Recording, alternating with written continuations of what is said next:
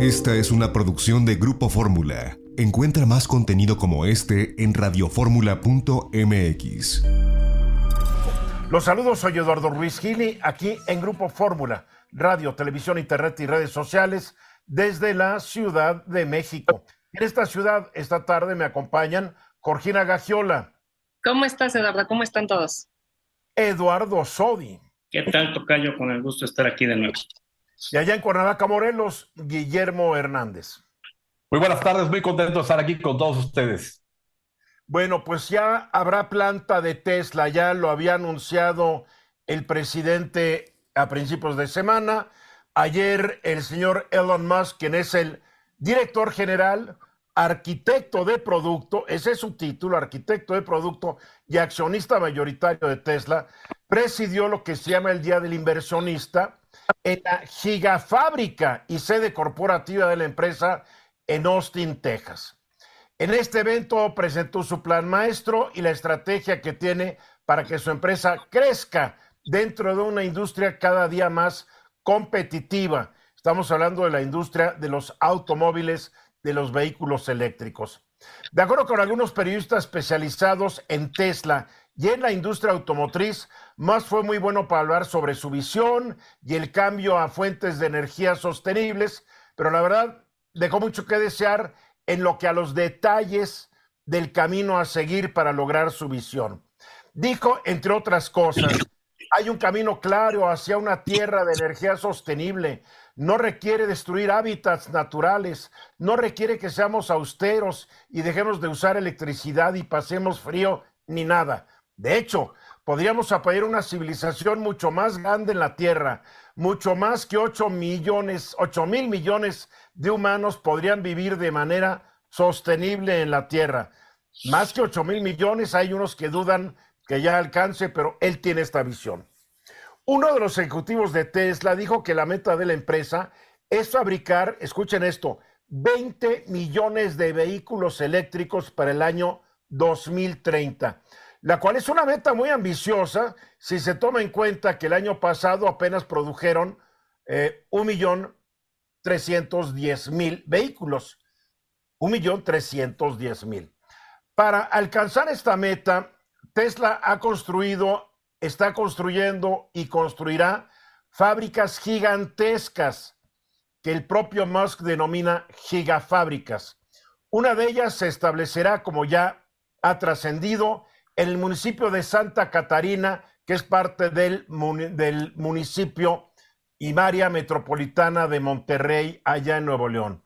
Según la subsecretaria de Relaciones Exteriores, Marta Delgado, será la fábrica de vehículos más grande del mundo. La inversión será inicialmente unos 5 mil millones de dólares, monto que, según algunos, podría llegar a ser de 10 mil millones. El mismo Musk ha dicho que es una gigafábrica, que es un término que él acuñó hace ya algunos años. Dijo que una gigafábrica representa a mil millones de fábricas que en sí misma es un producto porque Tesla se enfoca en gran medida a diseñar la máquina que fabrica la máquina, convirtiendo la fábrica en un producto. Al hacerlo, dice que se incrementa la producción y la calidad de los productos de la empresa. Hoy Tesla ya cuenta con cuatro gigafábricas, una en Sparks, Nevada, cerca de Reno, otra en Buffalo, Nueva York, en Shanghai, China, en Berlín, Alemania, y la que mencioné al principio en Austin, Texas. También tiene una fábrica que no es giga en Fremont, California. Las cinco plantas tienen capacidad de producir casi dos millones de vehículos al año, además de baterías, productos de almacenamiento de energía y productos de energía solar. Según ha trascendido, la gigafábrica de Santa Catarina será capaz de producir poco más de un millón de vehículos cada año, lo que contribuiría a aumentar la producción total de la empresa en un 50%. Para que se den cuenta de lo que son estos volúmenes, Toyota, que es la más grande fabricante de autos, el año pasado vendió poco más de 2 millones de vehículos. Para alcanzar la meta de 20 millones dentro de apenas siete años, pues Tesla está también analizando construir gigafábricas en el Reino Unido, India y Japón o Corea del Sur. Ahora, esta empresa Tesla y el, eh, Elon Musk siempre nos han dado sorpresas. Ahorita la gente diría, ¿cómo va a vender 20 millones de automóviles dentro de apenas siete años? Está re loco este cuate. Bueno, no hay que olvidar que en 2003 muy pocos creyeron que Tesla fuera viable. En 2009, seis años después de ser fundada, la empresa apenas había entregado 147 unidades de su ya descontinuado Roadster. Fueron sus ventas anuales en 2009, 147 coches. Bueno, el año pasado ya vendió un millón y hoy todo pues permite lograr, conociendo a, Elon Musk, que tal vez sí llegue a los 20 millones para 2030. Y es una buena noticia para México. Ojalá que el problema del agua no se complique en esa zona del país, porque sí hay, hay mucha presión hídrica en Nuevo León. Guillermo. Pues mira, la verdad es que es una excelente noticia que esta, esta megafábrica, esta gigafábrica esté en nuestro país. Eh, y, sobre todo en las condiciones en las que se dan, ¿no? Por un lado se, se, invierte en una refinería y por otro lado llega la inversión de los autos eléctricos. Es un contraste que, nos sirve mucho. Yo estoy convencido que sí puede llegar a la meta que quiere, sobre todo si empieza a, a, a, desplazar más el modelo 2, el cual es un modelo mucho más económico, se sale de lo que conocemos de los autos del millón, millón y pico de pesos. ¿Cuánto, cuánto cuesta el modelo 2? El modelo 2 se supone que va a estar rondando los 25 mil, 27 mil dólares, que ya es bastante. Que para México no es un precio que la mayoría de la gente pueda pagar. No es precio, ya está al, al nivel de, de, los Jetas. Tú te puedes comprar dos o tres, pero la mayoría de la gente no puede comprar ese coche. Vamos a ser realistas. El grueso de la producción va a ser para irse a los mercados primermundistas de alto poder adquisitivo. Estoy no de acuerdo. Sabemos, no sabemos qué, qué, modelo va a fabricar aquí en, en, o qué modelos va a fabricar en, en Nuevo León. Estoy de acuerdo, pero él, él, habla de que va a vender 20 millones a, a 2030 de, de, automóviles. Entonces, si se va por el modelo, si, si empieza a desplazar el modelo 2, eh, que es el, el, la línea económica, es muy posible que sí pueda atender la meta. Yo sí estoy de acuerdo contigo, la va a atender, posiblemente sí. ¿Qué elementos hay? El modelo 2 el que puede impulsar esto. Oh, y capaz que salga con uno más barato, no sabemos, no sabemos. Exacto, ayer, exactamente. Ayer, hasta para referirse a México, fue muy perdedizo lo que decía, no quedaba claro, no quedaba claro. A ver, Eduardo. Oye, extraordinaria noticia, necesitamos más inversión directa de esta, que bueno, hay que aplaudirlo. Eh, con relación a lo que decía Guillermo en cuanto a que hay una contradicción entre este tipo de negocios que privilegia la energía pura, la energía limpia, con relación a dos bocas. Fíjense que eh, Elon Musk, si bien sabemos que está comprometido con la tecnología, no nada más los carros eléctricos, sino que tiene paneles solares, habla mucho de la energía de los vientos. En agosto, en una reunión eh, sobre energía en Noruega, sus declaraciones fueron, hey, cuidado, necesitamos más petróleo y gas, tenemos que trans, transitar hacia las energías renovables, pero no poder, podemos hacerlo de inmediato. Entonces instó a que quienes generan y producen gas y petróleo lo sigan haciendo en lo que se hace esta transición. Sí, para que haya una transición total a energías limpias o, no, o, o renovables, van a, va a tardar décadas, no nos hagamos. Claro, claro, por supuesto. La de Dos Bocas o cualquier refinería va a seguir teniendo bastante trabajo. Ahí está un ejemplo. No hay combustible no renovable que sirva para que un avión vuele. ¿eh? Así se los pongo. Jorgina. Todavía. Bueno, yo, eh, perdón, justo iba a decir eso, que eh, desplazar los automóviles que usan gasolina o combustible, pues va a tomar todavía mucho tiempo y sobre todo que si saca en siete años estos autos eléctricos y cada vez va a haber más autos eléctricos de otras eh, eh, compañías, eh, bueno, pueden ir bajando los precios tal, pero desplazarlo todavía nos va a llevar tiempo y además, ¿qué vamos a hacer con todos los coches que usan gasolina cuando empiecen a suceder estos cambios, no? Pues se van a tener que reciclar, tienen fierro, tienen aluminio, tienen muchos materiales. Va a haber una gran industria del reciclaje. Y de la conversión. Ahora, lo que es muy importante, lo de Tesla es como una cachetada inmensa a quienes han dicho que las políticas del presidente López Obrador asustan a la inversión. Esta inversión, en serio que 5 a 10 mil millones de dólares no es poca cosa, ¿eh? Mensajes. Pues se publicó hoy en el diario oficial de la Federación lo que es el plan B, el famoso plan B de reforma electoral, que realmente son reformas a diferentes leyes y la expedición de una nueva ley. Obviamente, pues, al primero que, al entrar en vigor la ley, pues ya el primero que corrieron del, del INE fue el secretario general, porque la ley dice que se suprime ese cargo, habrá otros despidos. Sin embargo, el INE y muchas organizaciones, partidos políticos, pues ya están presentando ante la Suprema Corte de Justicia de la Nación y otros órganos legales eh, sus iniciativas para abolir o declarar que no es constitucional algún artículo reformado, etcétera, etcétera. A ver, eh, tú hablas de que hay un plan C contra el plan B, mi querido Eduardo. ¿Qué, qué significa eso? Sí, bueno, este, fíjate que todos supimos que hubo un intento en principio de poder reformar la constitución en materia electoral por parte del presidente y a lo que se le denominó después el plan A, que no tuvo la suerte o, si no la suerte, pues los números necesarios de voto para que pudiera reformarse la constitución.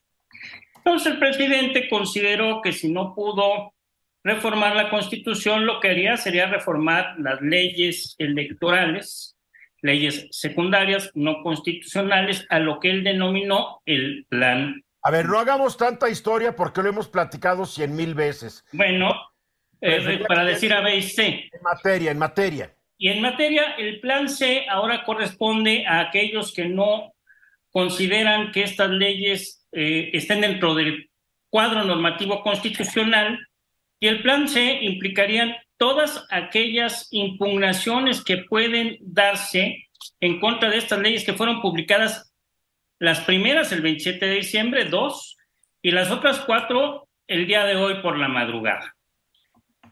Contra estas leyes, pues hay diferentes formas de impugnación.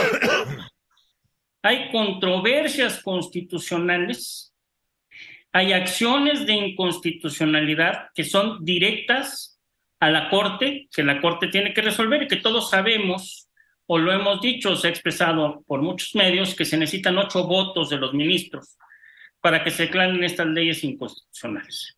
Pero también existe la posibilidad de que gente afectada en forma directa pueda acudir a los juicios de amparo. En el caso, por ejemplo, el secretario ejecutivo, ¿no? Del INE, precisamente Edmundo Jacobo, que una cosa muy específica, en el decreto se establece que todas las normas que se reformaron la nueva ley entrarían en vigor al día siguiente, pero con respecto al secretario ejecutivo, decía que el día de su publicación, o sea, hoy debía dejar su cargo. Y el presidente estaba feliz diciendo ni ¿Qué quiere, chama, para el resto de su vida? Ya llevaba 14 años ahí el señor Jacobo, que ni que fuera beca. Lo comparó con Porfirio Díaz. Es que, bueno, 14 años no son 30, ¿no? A ver, yo creo que el presidente debería comparar a, a Nicolás Maduro con Porfirio Díaz o al dictador de Nicaragua con Porfirio Díaz. Pero bueno, cada quien habla de sus gustos y disgustos. ¿no? Cada quien. Ahora, aquí lo interesante es que con estos medios de impugnación, ya sean acciones o controversias constitucionales o amparos. A ver, ¿cuál es la diferencia? Perdón, ¿cuál es la diferencia entre una acción y una controversia? Mira, tiene que ver con relación a los órganos que tienen derecho en principio a promover estas acciones y las razones por las cuales se dan. Las controversias constitucionales se da cuando hay un conflicto entre dos órganos por una ley. Aquí, por ejemplo, una controversia constitucional, de manera de ejemplo, es las reformas que hace el Congreso que afectan al INE como un órgano autónomo. Aquí hay un conflicto entre autoridades, ¿sí? Esa es controversia constitucional. A ver, la controversia constitucional, para que sea válida, necesita seis de los once u ocho de los once. Ocho igual. tanto en la controversia como en la acción de inconstitucionalidad se necesitan ocho votos para que se aclare la inconstitucionalidad o la invalidez. Y en el caso de la acción de inconstitucionalidad, se le, se le da facultades constitucionales a determinadas personas o grupos jurídicos para que impugnen estas normas por ir en contra de la Constitución. Ya no es tanto el que te metiste en mis atribuciones, como sería el un INE contra el Congreso. Aquí es un partido político que reclama la inconstitucionalidad, el 33% de los diputados, el 33% de los senadores. Al final de cuentas, la Corte. Ahí también tiene que ser ocho votos de la Corte o cinco. Ocho. Ocho para que se declare la inconstitucionalidad. Ok. ¿No? Y aquí lo interesante será si se va a otorgar o no la suspensión. Sabemos que con las dos primeras leyes que se publicaron el 27 de diciembre, el ministro eh, Pérez Dayán eh, determinó otorgar la suspensión, entre otras cosas porque no podía aplicarse estas reformas a los procesos electorales que ya están en marcha, Coahuila y Estado de México.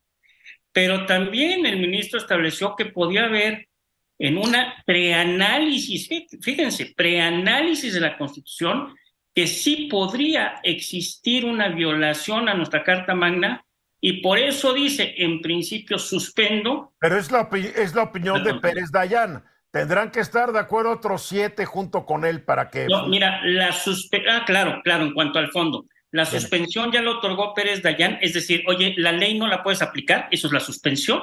Ok. Pero el gobierno federal ya impugnó y será el Pleno de la Corte quien resuelva si queda o no la suspensión vigente, ¿no?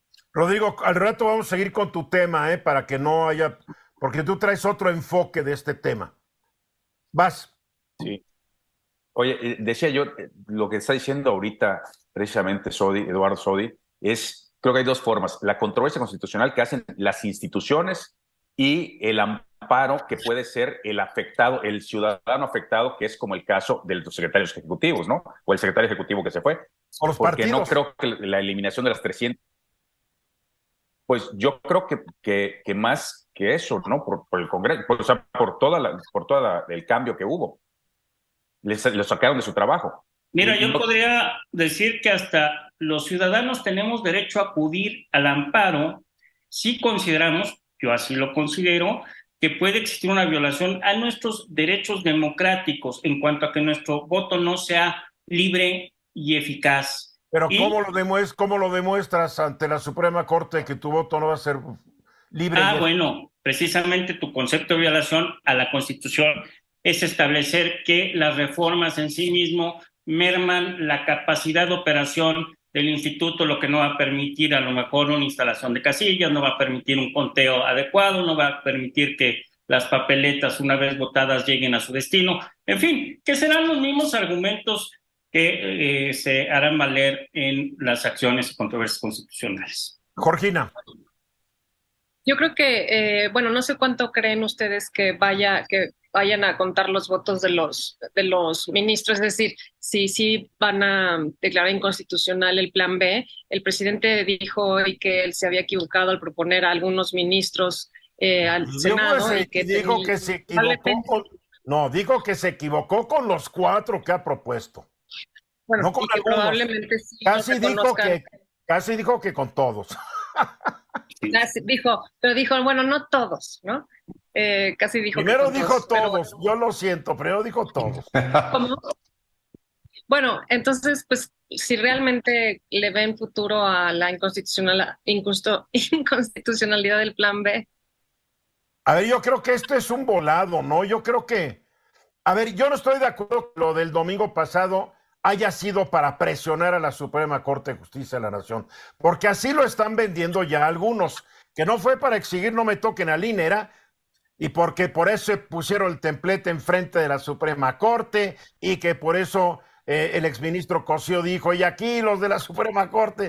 Eh, yo creo que la Suprema Corte tiene que trabajar sin presión ni del presidente, ni de los detractores del presidente los ministros de, y ministras, para ser correcto políticamente, deben pensar únicamente en la, lo que señala y marca la Constitución, no lo que le estén presionando de un lado o de otro. La verdad. Pero, pero además hay una cosa, a ver, no todas las normas que se publicaron o cada artículo son inconstitucionales. Claro que no. Las impugnaciones van a ser en determinadas disposiciones que parece ser que pueden afectar la vida útil, digamos, del INE. Y la Corte va a resolver sobre cada disposición y podrá decir, esta sí es inconstitucional, esta no, esta sí. Y, bueno, con esa libertad de la que tú hablas, Tocayo, y resolverán pues, de acuerdo a su interpretación respecto a la norma eh, mayor, ¿no? Y mi deseo es de que cada uno de los once actúe con libertad y sin compromisos políticos.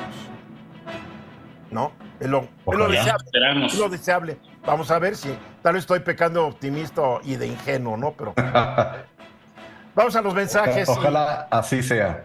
Ojalá. Mensajes y regresamos.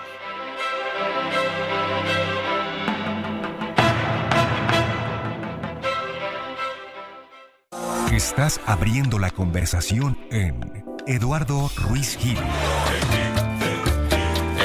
Un minuto después de ahora, sigamos hablando sobre este plan B que entró en vigor hoy. Ya, entró en vigor. y lo que no me queda claro es, ya entró en vigor, el INE ya despidieron a su secretario general, tiene que empezar a despedir al demás personal de acuerdo a lo que estipulan los cambios en la estructura del INE? Sí, claro. Claro. ¿Ya? Hay que aplicar la ley a partir de mañana. Bien, bueno, Rodrigo. Eduardo, no solamente eso, eliminan las 300 juntas distritales. Eso no solamente es el secretario ejecutivo, estamos hablando de un montón de gente que ya pierde el trabajo el día de hoy. esto puede volver completamente inoperante al INE. ¿A qué me refiero? A que no van a poder eh, eh, no van a poder ni siquiera eh, llevar a la gente, olvídate de, ejercer, su voto, para poder enseñarles a cómo contabilizar, a cómo llevar nada, absolutamente nada. Todo esto. Ah, pero, eso es lo que dice el INE. Van a tener que demostrarlo ante, ante la Corte, que sí es cierto eso. Yo aquí tengo las cuentas, van a correr a poco menos de seis mil personas pero antes de eso tienen que darle la, precisamente la suspensión, como decía Sodi, por si no dan la suspensión, la gente se desmantelaría en la INE a partir de hoy. Y si desmantelan la INE, y si dentro de una semana la Corte decide que no se desmantele, pues ¿cómo van a regresar al otro estado? Por eso tienen que otorgar la suspensión. Y eso no es para dentro de una semana, eso es para hoy. Para que... ¿Están obligados a otorgar la suspensión? No necesariamente. Bueno, obligados no, pero entonces serían copartícipes del desmantelamiento de la propia institución. Pues tampoco serían copartícipes, es ya echar la culpa a la Suprema Corte, ¿no? La Corte. imagínate es parte, que tiene, Es parte de la presión, ¿me entiendes? Sí, pero imagínate que tienen, por ejemplo, el secretario ejecutivo lo van a despedir hoy, o sea, ya lo despidieron. Lo tienen que liquidar, es decir, lo van a indemnizar y todo. Pero si dentro de dos semanas los ocho, los ocho ministros deciden que, que es eh, anticonstitucional el plan B, en ese momento van a tener que recontratar al secretario ejecutivo, porque es, una, es algo muy especializado. No van a poder ir a buscar, a poner un anuncio en el periódico y ir a buscar a otro, ¿no? Oye, lo van a tener que recontratar, pero con su indemnización se queda feliz de la vida. Ah, claro, pero entonces, ¿dónde queda el ahorro? exactamente. ¿Dónde, queda el tema del ahorro? Claro. Regresar a lo mismo. Bueno, el despedir a todos, de acuerdo a las cuentas del INE, va a salir unos 3.500 millones de pesos. Si consideramos que el presupuesto del INE este año es aproximadamente 14 mil millones, pues es una lana. Claro. Además, lo único que van a hacer es quitar la carga laboral, pero van a seguir, van a regresar los mismos que estuvieron, evidentemente, pues son los que ya están capacitados. Todo lo que saben. Es que no, no, no es tan fácil. Van a regresar y ¿con qué les vas a pagar? Pues ya no va a haber cómo. Exacto. Es a lo que me refiero, el del desmantelamiento. Tienen que dejar todo como está y tienen que otorgar la suspensión.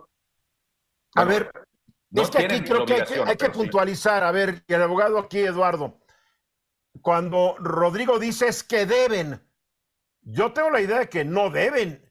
Si quieren lo hacen, pero no hay nada que los obligue a actuar para mantener estas chambas. No, y más en tratándose de acciones controversias constitucionales, eh, no, la Corte no está obligada a otorgar la suspensión, y menos en tratándose de leyes generales.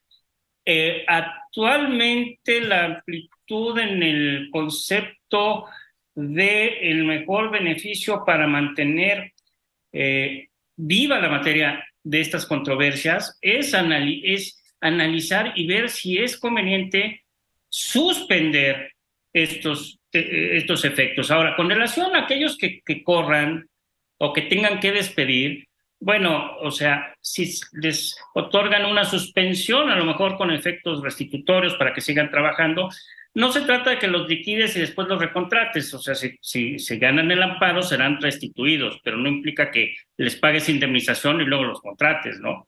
O sea, los restituyes en su trabajo y, la liquidación no se daría porque, pues precisamente están eh, en una controversia antes de que se ejecute en forma definitiva su despido, ¿no?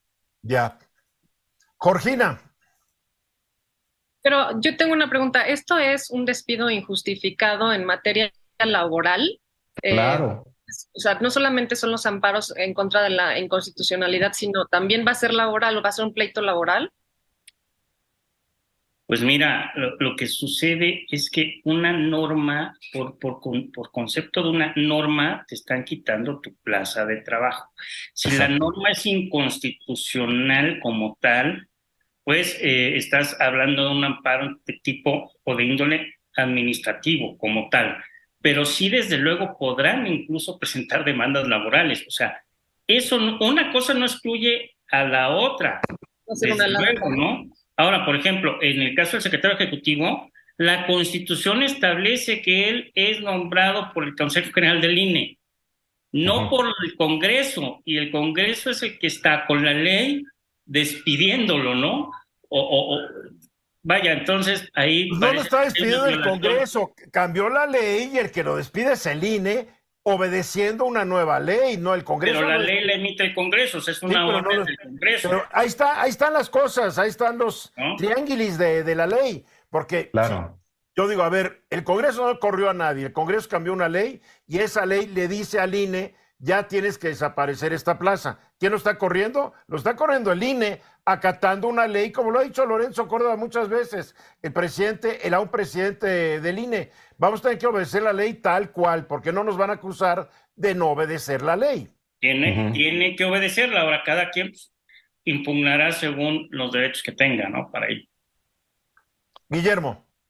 Pero entonces, aquí una de las tantas cosas interesantes es la situación de la tesorería del INE, ¿no? La, manera en que erosiona con esos 3.800 millones de pesos es... es con es 3.800? Eh, eh, esa, esa, cifra que mencionaste para los despidos. Yo mencioné 3.500. Perdón, 3.500 millones de pesos. Esa cantidad que, que, que, es bastante alta y es muy significativa en cuanto al presupuesto que tiene, con eso le da un, un, golpe terrible para la operación. Se queda sin la gente, se, se queda, se, descapitaliza y entonces luego, ¿qué va a pasar? Se queda la gente y se quedan sin tanto dinero para organizar elecciones, tarjetas de elector, etcétera. No, vienen tiempos muy interesantes. Pero no olvidemos cuál es el propósito de esto. El presidente nunca ha ocultado su odio hacia el INE y más desde el año 2006, cuando él siente que se cometió un fraude contra él, que él perdió la presidencia ante Felipe Calderón por un fraude que se concretó con el INE como un participante de, esa acción. Entonces el presidente sí trae bronca con el INE. Sí, por supuesto. y por todos los medios, bueno, lo quería desaparecer con su reforma electoral constitucional. Lo quería desaparecer no lo puedes desaparecer, pero entonces lo achicas y le das en la maceta igual. Jorgina. Así es.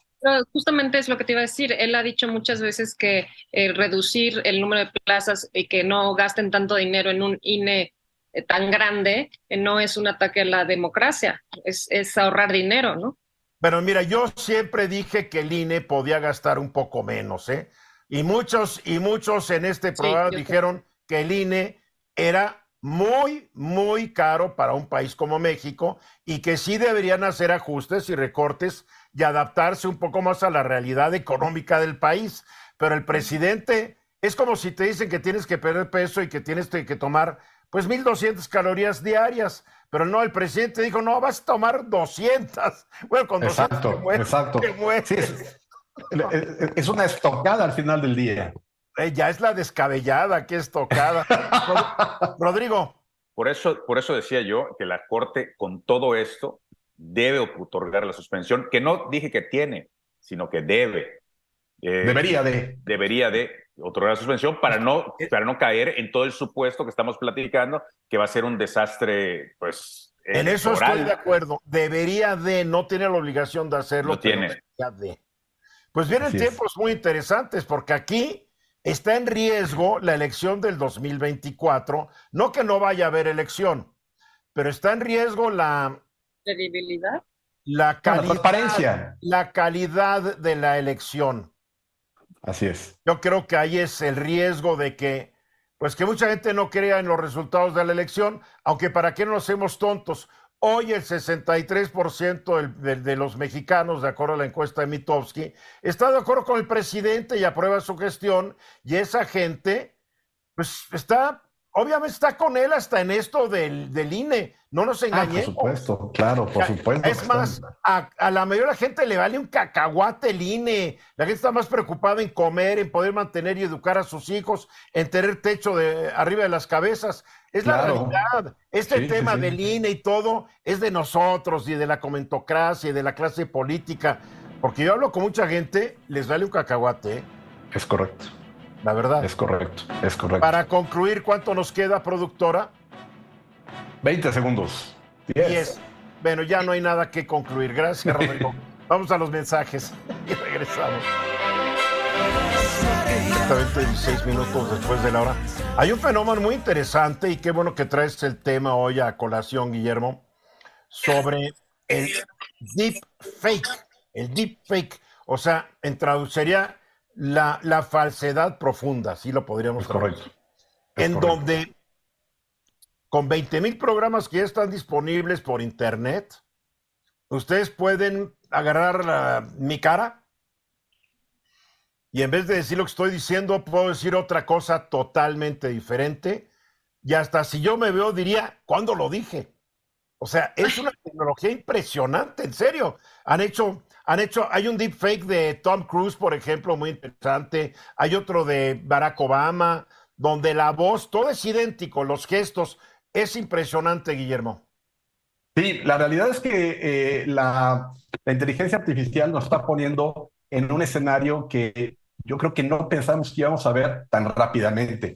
Ese tema del deepfake o del fraude con deep, eh, deepfake realmente se convierte en una gran amenaza porque lo que te permite estos programas, que ojo, son aplicaciones muy sencillas de manejar, son aplicaciones incluso hasta gratuitas porque hay en open source. Open source es el tipo de código que permite que todo el mundo lo, lo, lo, tome y lo ejecute en su computadora sin hacer pago. Entonces, con esas facilidades, uno puede tomar a una persona que esté haciendo un, un eh, dando un speech o lo que sea y le pone otra. ¿Dando un qué? Perdón, ¿dando un qué?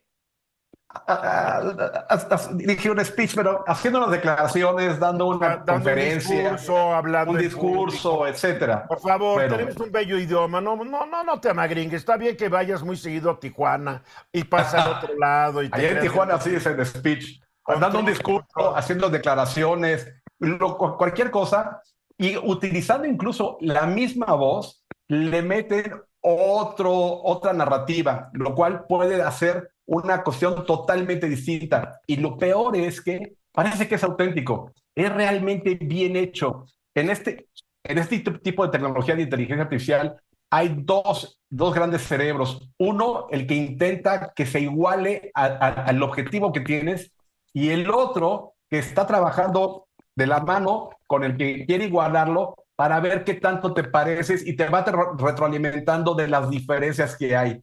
La conjunción de ambas hace que, el resultado sea altamente creíble. Y, la gente que quiera ver esto, eh, entra, a YouTube, no más que pongan Deep, D-E-P, D-W-P, Fake, F-A-K-E, en Google, en, en, YouTube, y empieza a aparecer decenas de ejemplos. La verdad que vale la pena. Ahora, y para aquí quienes el nos están problema- viendo por A ver, televisión, espérame, perdón, espérame, Eduardo, espérame, Guillermo. Aquí el problema, porque eso es el tema que tú traes. Los riesgos que esto presenta en épocas electorales. Eso es, eso es. Bueno, pues mira, con aplicaciones como TikTok, que las tienes en todos lados, que es tan usado en el mismo YouTube, en donde sea, con la facilidad de hacerlos y con el tema, bueno, es que esto es mucho más allá de los bots por Twitter y todo, esto es, es altamente creíble.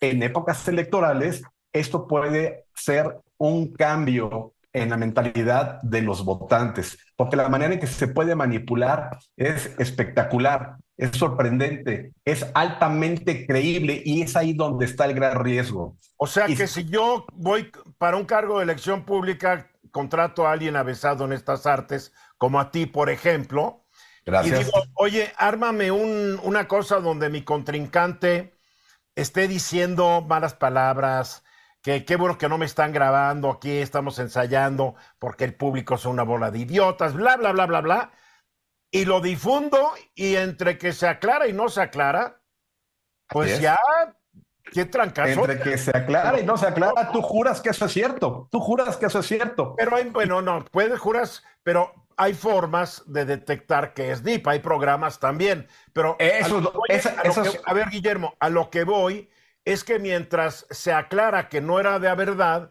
pues hay un daño ya hecho. ¿De acuerdo? Que a golpe dado, Así es. En, en- en ese lapso de tiempo, ahí ya, ya diste el golpe. Ahora, como bien dices, y es donde eventualmente quiero llegar, a donde quiero llevar esta conversación, a todos los que nos escuchan, por favor, cuando piensen que eso es muy difícil de creer o quieren validarlo, hay un sitio que se llama deepware.ai. Deep es de, de dinosaurio, EE, P de Pedro, W, A, R, E, en donde pueden ustedes, e- esta- este sitio les, sirve- les ayuda para escanear el video del cual ustedes tienen duda y te dice qué tanta certeza hay de que haya sido transformado o editado. Por lo tanto, ahora que se van a empezar a poner buenas las elecciones en nuestro país, va a valer mucho la pena que sepamos, antes de difundir mentiras y antes de difundir cosas que no atienden a la verdad, y chequemos si esos videos son de de veras, porque cada vez vamos a ver más y más y más. Y a quienes nos ven por televisión en este momento van a poder ver en pantalla ejemplos de videos de personas que no son, que sí son las que ap- aparecen, pero que no dicen lo que tenían que decir. Esta es la, la encarnación del que sí, sí Bien. soy, es mi voz, pero no soy yo. Bien, yo ahorita entré a la página deepware.ai y el primer video que te piden que escanees es un video donde aparece Marilyn Monroe. Si la gente ya vio la película Blonde, tiene idea de que estamos hablando de una que fue la diosa del cine mundial ahí en la década de principios de los 60, finales de los 50. Y ahí está un video donde aparece ella hablando y jurarías que resucitó. Así es. A ver, es. A ver, Rodrigo, ¿cómo qué travesuras crees que podría hacer un, político con esto? No, yo creo que pudieran hacer muchísimo daño, no solo travesuras, muchísimo daño, y creo que los legisladores tendrán que, vale la redundancia, legislar, a- acerca de eso, porque cualquiera va a poder pues, decir de ti lo que quiera, va a poder hacer de ti lo que quiera, y, e imagínate, no va, va a ser con impunidad, porque nadie le va a poder decir nada. Pudieran No, el problema es que Guillermo- cómo vas a detectar quién lo hizo y quién lo subió. Ahí está el Claro, problema. Porque acuérdate, problema. en este país sí tenemos, tenemos un bolón de leyes. Claro, 99% de impunidad, una ley más que venga, no pasa nada. Corgina, Sí, es que justo te iba a decir, ¿cómo sabes quién lo hizo y tal? Pero además no solamente va a ser un speech, o sea, te pueden, estaba viendo que Bruce Willis, que tiene demencia, que fue uno de los primeros que hizo esto, y va a salir en películas Bruce Willis como antes, ¿no? Entonces, en, en los políticos, pues también te van a sacar ahí videos raros, ¿no? No necesariamente para menores de edad, ¿no? Eh, y que pueden ser falsos, ¿no? Solo Por por una preocupación al respecto, a lo mejor la más delicada en términos personales, ¿no? Pues sí, te pueden sacar ahí hasta, si- hasta sin, en paños o sin paños menores, como viene esto, ¿eh? La verdad. Sí, A ver, supuesto. Eduardo, Pues bueno, me imagino que como sucede en aquellas grabaciones o que te dicen que son grabaciones por teléfono o de teléfono, conversaciones telefónicas, en donde también pues no son realmente las voces a quienes se les atribuye que hay una serie de dictámenes periciales eh, para poder establecer exactamente la frecuencia de la voz y poder determinar si eso no, pues también será algo similar, ¿no, Guillermo? Y desde luego, pues... Pero a la, hora pues a la hora de la hora, mientras, a ver, el día que sale, el día que salga un video de estos falsos, es un escándalo increíble. Y el día que sale el dictamen que dice que es falso, pues haciendo ejemplo de un periódico, el día que sale en primera plana, el día que sale el dictamen en la página 99. Así es. Sí. Y, de aquí a que sale el dictamen ya te pasó a fastidiar. Pero ahí podrás a lo mejor, si lo utiliza algún medio conocido y resulta que es fake, podrías a lo mejor demandar un daño moral por una, por una afectación en la imagen. Está, está interesante, está interesante este, si logras saber quién, quién lo usó o sobre todo quién lo creó. Ahora, pero digamos, si te hicieran un fake de, digamos, de, de Félix Salgado Macedonio, el senador de Guerrero, no, nadie se, ¿quién, nadie se, se escandalizaría. El tipo, el, el solo tipo ha hecho declaraciones tan insólitas, tan escandalosas, que no pasa nada. Depende de, Aquí, depende quién, es el blanco. Depende quién es el blanco, yo creo, ¿no? Aquí sería al revés. El fake sería que saliera hablando con propiedad, cuerdamente, con algo interesante, un mensaje que una a la nación. Ahí sí diríamos, ay, eso está raro. En francés. En francés, claro. bueno, es, eh, estamos echándole humor, pero la verdad es que es un problema muy serio. Y en la, en la campaña, tal vez a las de Coahuila y la de Estado de México, veamos por ahí algunos videos falsos que matan en problemas a algún candidato o candidata. ¿eh? Así es, así es, exactamente. Bien. Pues entonces, no se dejen engañar cuando vean un video raro investiguen en esta aplicación. Este estás, pidiendo, estás pidiendo lo imposible. Bueno, hay, que, dejar un, hay que dejar un buen mensaje. Eh, la gente le cree si está de acuerdo con lo que ve en el video, desafortunadamente. Eso, es, eso es muy cierto. Jueves a esta hora con Violeta Vázquez. ¿Cómo estás, Violeta? Muy bien, Eduardo. Qué gusto saludarte, qué gusto saludar a tu audiencia. Oye, tú traes un análisis muy interesante sobre lo que es todo lo que ha sucedido después de la concentración en el Zócalo y en otras plazas del país el domingo pasado, donde ves hasta una euforia de algunos comunicadores en la radio y televisión, ves, hay mucha felicidad, como que si ya el país cambió. Sí, bueno, y no, no es por este aguar la fiesta, pero yo creo que hay manera, o sea, la marcha creo que tiene una importancia suficiente como para verla desde una perspectiva un poco más fría, ¿no? Por un lado, creo que sí se oyen muchos, muchos este, recuentos celebratorios, ¿no? De que fue, fue un éxito y eso creo que no, no se lo niega a nadie, ¿no? Fue, fue definitivamente fue una convocatoria muy exitosa. Lograron llenar la plancha del Zócalo, que es algo que no se había visto, este, digamos, de ese sector de, un, sector que podemos llamar opositor al gobierno, eh, al, proyecto gobernante en este momento. Eh, pero creo que merece que, que, que, analicemos algunas cosas para leerla en su justa dimensión. tampoco coincido con los ánimos, al contrario, derogatorios que dicen que eran puros acarreados y pagados. Eso creo que no le ayuda a nadie porque pues obvia algo muy eh, evidente y es que una marcha de esas dimensiones, por más dinero que le metas, no puedes, no puedes acarrear toda esa gente, ¿no? O Tienes toda la razón. Siempre, siempre hay comentarios polarizados, que si fueron cinco, que si fueron diez, que si fueron medio millón, que si fueron dieciséis mil, ni en eso se van a poner de acuerdo y, y los dos eh, generalmente exageran hacia un lado o hacia el otro. Sí, y yo creo que fue muy acertado que fueran el Zócalo, porque el Zócalo pues es como la medida de todas las marchas, ¿no? O sea, cuando, están en otros lugares no, no siempre podemos calcular y ahí andan calculando de que cuatro personas por metro cuadrado. Y en este caso, bueno, sabemos que el Zócalo, digamos, el Zócalo es la medida de la marcha, ¿no? ¿Cuántos Zócalos llenas? así es, así es, sí. Y entonces creo que, que cuando las marchas tienen esa dimensión, a fuerza tienen un componente orgánico, o sea, no pueden ser completamente coercionadas o completamente, o sea, sí tienen un componente orgánico y lo que estaría bueno es saber en qué consiste esa motivación que saca a la gente por su voluntad a la calle a protestar. Y por otro lado, también preguntarnos de qué cosas no protestan. Y entonces, pues yo pensaba en tres puntos que, que creo que hay que pues, me llaman la atención. El primero es que a pesar de que muchos de los convocantes eran actores políticos partidistas, o sea, estoy pensando Mariana Gómez del Campo, Felipe Calderón, Vicente Fox, eh, que son actores, eh, digamos, de partidos y que, y que están en la política partidista, eh, en la marcha no hubo ninguna insignia partidista. Y esto algunos lo toman como eh, el rasgo de una, una protesta ciudadana. Yo lo considero un síntoma de que los partidos siguen muy desprestigiados. O sea, por más, este, por más que la gente acuda a su convocatoria, sí, pero no se quiere poner la camiseta. Y eso me parece que no es una buena señal para ellos, ¿no?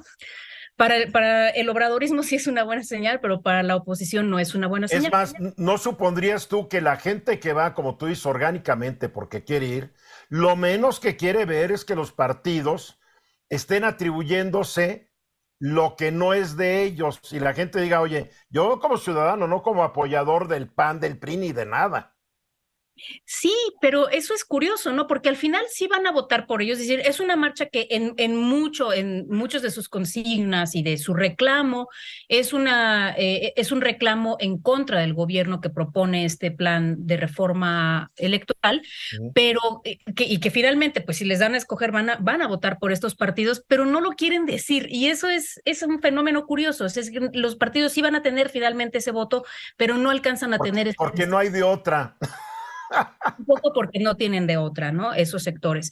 Y la otra cuestión que, que también me llamó la atención es que justo ahorita mencionábamos fuera del aire la marcha eh, del 2002 que reclamaba por la inseguridad que se vivía en el país. Esa también creo que por más que haya sido convocada por sectores partidistas, eh, fue una marcha muy orgánica. Sí, sí porque el problema que aquejaba, de, inseguridad que aquejaba, especialmente a la Ciudad de México, era grave, o sea, grave a tal grado que la gente de verdad sentía, o sea, invertía su tiempo en ir a una marcha este, para reclamar sobre ese punto. Y creo que eso no está sucediendo en este momento. Hay dos reclamos que suelen ser los reclamos de los sectores de clase media eh, en este tipo de manifestaciones, que son económicos y sobre seguridad. Y ninguno de los dos está figurando en este tipo de manifestaciones. Cierto, nadie, se ha, nadie ha marchado desde el 2002 para exigir seguridad y vaya que está mucho peor la situación hoy que hace 22 años, hace 20 años. Y tampoco nadie, nadie sale a reclamar la carestía de la vida como si ves en otros países. Exacto, no se está reclamando carestía y yo creo que la, que la gente no reclame seguridad. No estoy segura de que en este momento estemos, estén las cosas peor que en 2002. Por ejemplo, el índice de secuestros ha bajado, pero este, radicalmente en este sexenio. Entonces, y creo que el secuestro era una de las cosas que era uno de los crímenes de, de mayor impacto, de los delitos de mayor impacto que afectaba muchísimo a estas clases medias. Y creo que ahora, pues yo creo que con justa razón no están reclamando ese aspecto y, probablemente también en esos silencios, digamos, hay que leer algo, ¿no? Hay que leer algunas cosas que a lo mejor no sienten como una afectación directa, pero por otro lado, bueno, este, tienen, eh, se, se conglomeran alrededor de esta institución, este, por falta de una bandera partidista también. Y eso, pues creo que es un punto a analizar, ¿no? A mí lo que no me gustó es que trataran de usar esta manifestación como un instrumento de presión sobre la Suprema Corte de Justicia. Yo creo, o sea, si criticamos al presidente por presionar a la Suprema Corte, también hay que presionar a los organizadores de este evento por intentar también presionar a la Suprema Corte. Pues sí, porque finalmente a quién le estaba, es decir, la marcha le puede reclamar cosas a López Obrador, pero no va a hacer que López Obrador mueva un dedo en favor de lo que están reclamando. Cualquier, cualquier, cosa que ésta sea. Entonces le tienen que reclamar a alguna, algún actor que pueda este, interceder a su favor, ¿no? Y creo que en este caso están más bien confiados en que sea la Corte la que les dé la razón, porque definitivamente creo que sí es una marcha que eh, que saca a la calle, y eso creo que es una buena noticia para la oposición, saca a la calle, hace visible a un sector que francamente se opone al proyecto gobernante. O sea, sí creo que nadie que esté, eh, que sea simpatizante de López Obrador estaba en esa marcha, por más que crea. No, no, para nada. Este, sí, es muy polarizado ese.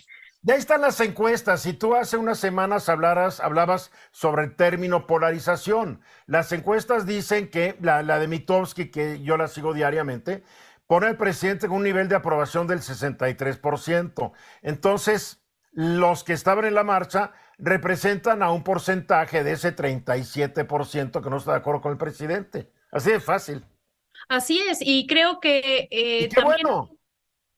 Por supuesto, y, lo que hablábamos también la semana pasada, que preveíamos que iba a ser una marcha totalmente pacífica, eso también me parece que es algo que hay que destacar, o sea, que pueden salir a protestar en total libertad, este, no hay ninguna persecución, no, no, no hay mm, sombrerazos, no hay nada. O sea, la gente sale, dice, manifiesta lo que piensa y tal. Eso no necesariamente, o sea, a pesar de que eso me parece un, muy buen síntoma del, del ambiente democrático, por otro lado, no me parece que ya sea como para cantar victoria que tienen a la oposición um, organizada y congregada, porque una de las cosas que les falta, o sea, el camino que falta es el, el tema este, de Georgina, ¿no? Quién va a ser el candidato. Y creo que en ese proceso también todavía corren mucho riesgo de desgastarse y de desgastar esta unidad que parece que están logrando alrededor de un instituto que debería ser el árbitro de los partidos. ¿no? El problema es que todos los que mencionan ya están desgastados. Exactamente. no hay, no hay, no hay quién, no hay dónde, no hay candidatos. No, y si te das cuenta, los mismos oradores que escogen para, para el evento, pues son personas incandidateables, ¿no? Porque como que no quieren darle más reflectores a alguien, como que eh, están cuidando mucho que nadie tome más protagonismo en este momento. Y esto creo yo que es síntoma de que la lucha por esa candidatura va a ser una lucha muy encarnizada. No, muy, no, y además, mira, los que conocemos un poco al país, que una oradora del domingo pasado, sea la dueña de una revista que durante el Priato fue cómplice de los gobiernos del PRI y del autoritarismo priista. Ahora son muy demócratas. No entiendo. Sí, totalmente. No solo demócratas, sino que además dicen que vivimos en una dictadura, pero lo están diciendo desde un templete del, palacio donde supuestamente vive el dictador, ¿no? Eso es algo un poco también allí como esto, una hipérbole, por no decirlo Por una dictadura no estaríamos tú y yo hablando de estos temas en este programa. Sí, exacto. Ni me habrías invitado a tu programa. pero sí. Buen análisis, me gusta. ¿Por qué no estamos protestando por otras cosas, no? Sí, eso es curioso. Ya mi forma de ver es, bueno, a lo mejor no es algo que les mueva porque no es algo que eh, con lo que se sienten afectados, pero bueno, lo que sí es cierto es que el presidente sigue con esos índices de aprobación de sesenta y tantos por ciento que ningún presidente en América Latina de izquierda en este momento tiene, y eso hay que irlo siguiendo de cerca, ¿no? Yo el lunes pasado, el, el lunes de esta semana, mi columna fue que podrán hacer todas las marchas que quieran, pero que mientras el presidente en las encuestas esté arriba del 51%, no tiene por qué preocuparse. Pues sí, de todos modos yo creo que no hay que eh, ningunear, eh, ¿no? Esta, esta eh, no, claro que no, pero, pero, hay que ver las cosas con realismo, como tú lo dijiste. Violeta, como siempre, me da gusto verte. Nos vemos el jueves entrante. Igual, sí, nos vemos el jueves y un abrazo. Muchas gracias, me dio gusto platicar con ustedes. Gracias, Violeta Vázquez Rojas. Mensajes. Faltan 15 minutos para la hora. El día 8 es el Día Internacional de la Mujer. Va a haber una marcha en la Ciudad de México de las mujeres, eh, que esperemos que sea muy pacífica.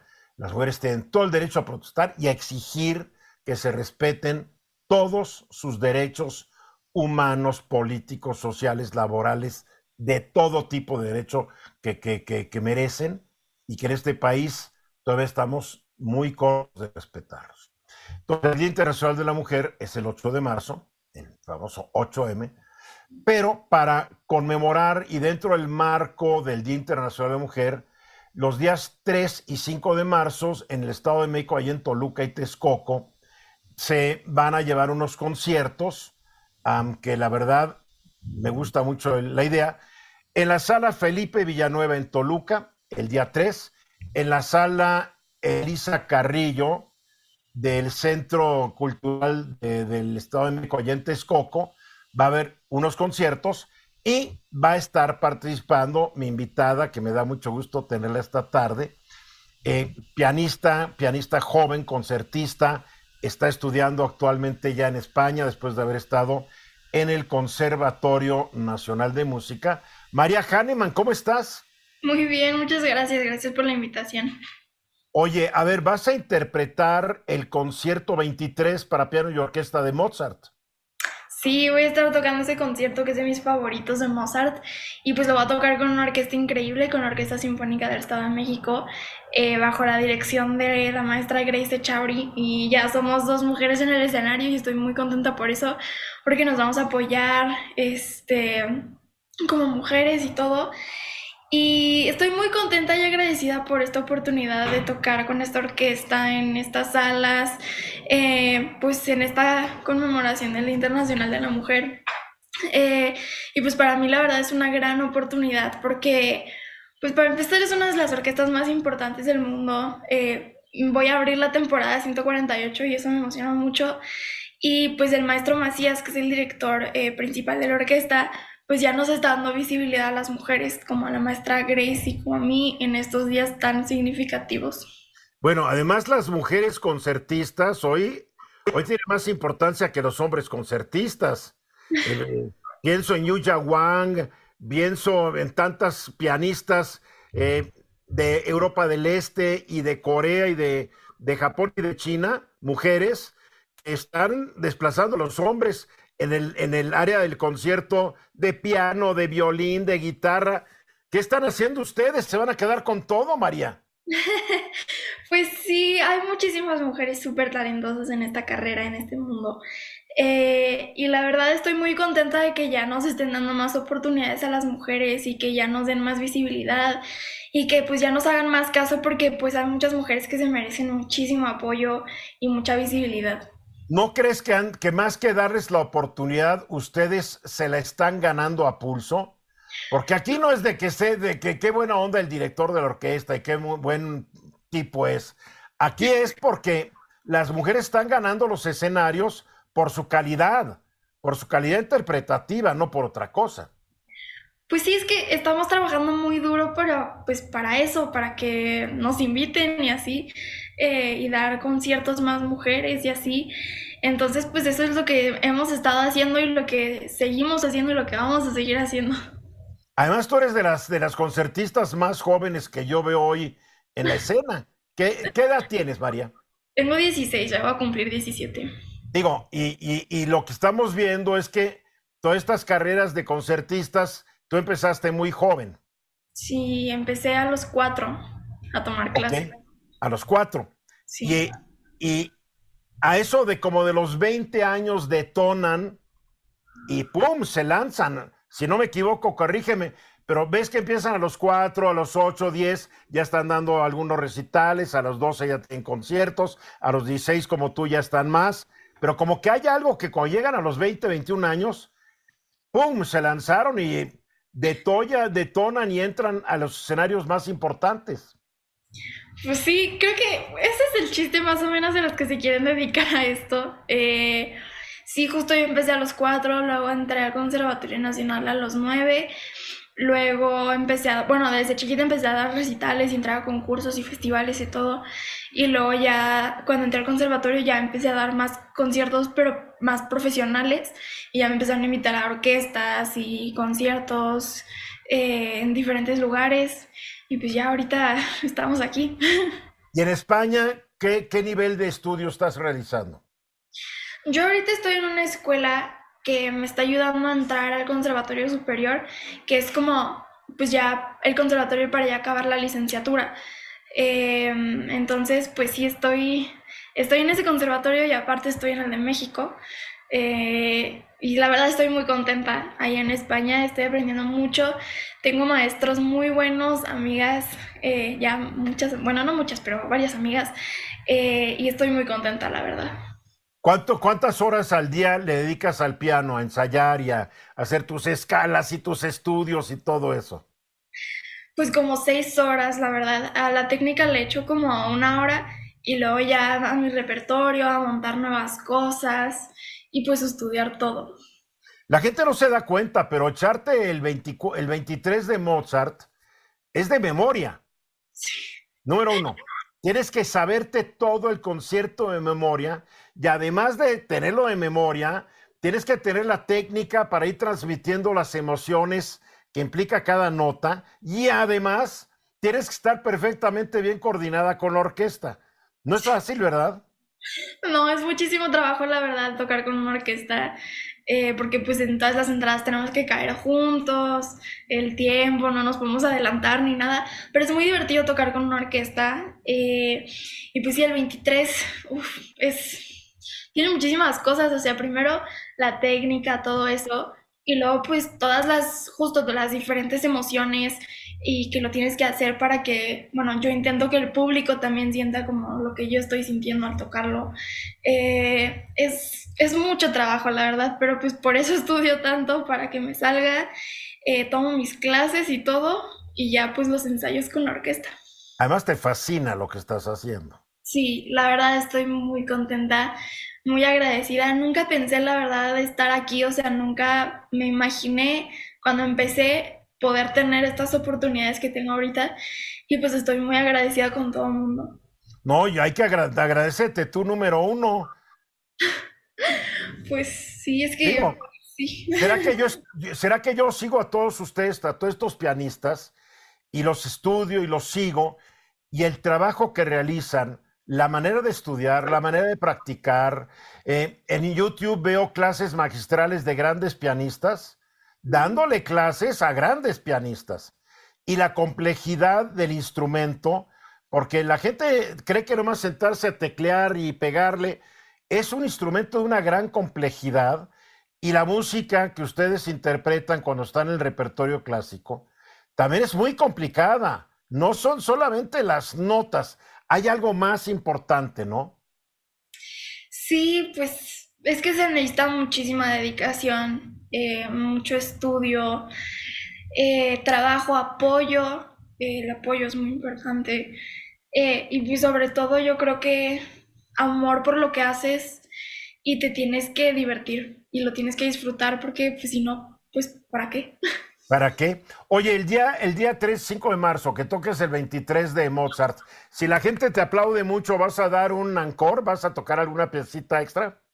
Sí, yo creo que sí. Ya, ya tienes cuáles. No te voy a decir cuáles, porque eso siempre debe ser una sorpresa. Pero ya tienes cuáles, ¿verdad? Sí, ya, ya lo tengo en mente. Oye, ahí te voy a buscar en la, en la, en la Felipe Villanueva. Se me antoja verte. Además, la gente te puede ver. Hay, un, hay unos.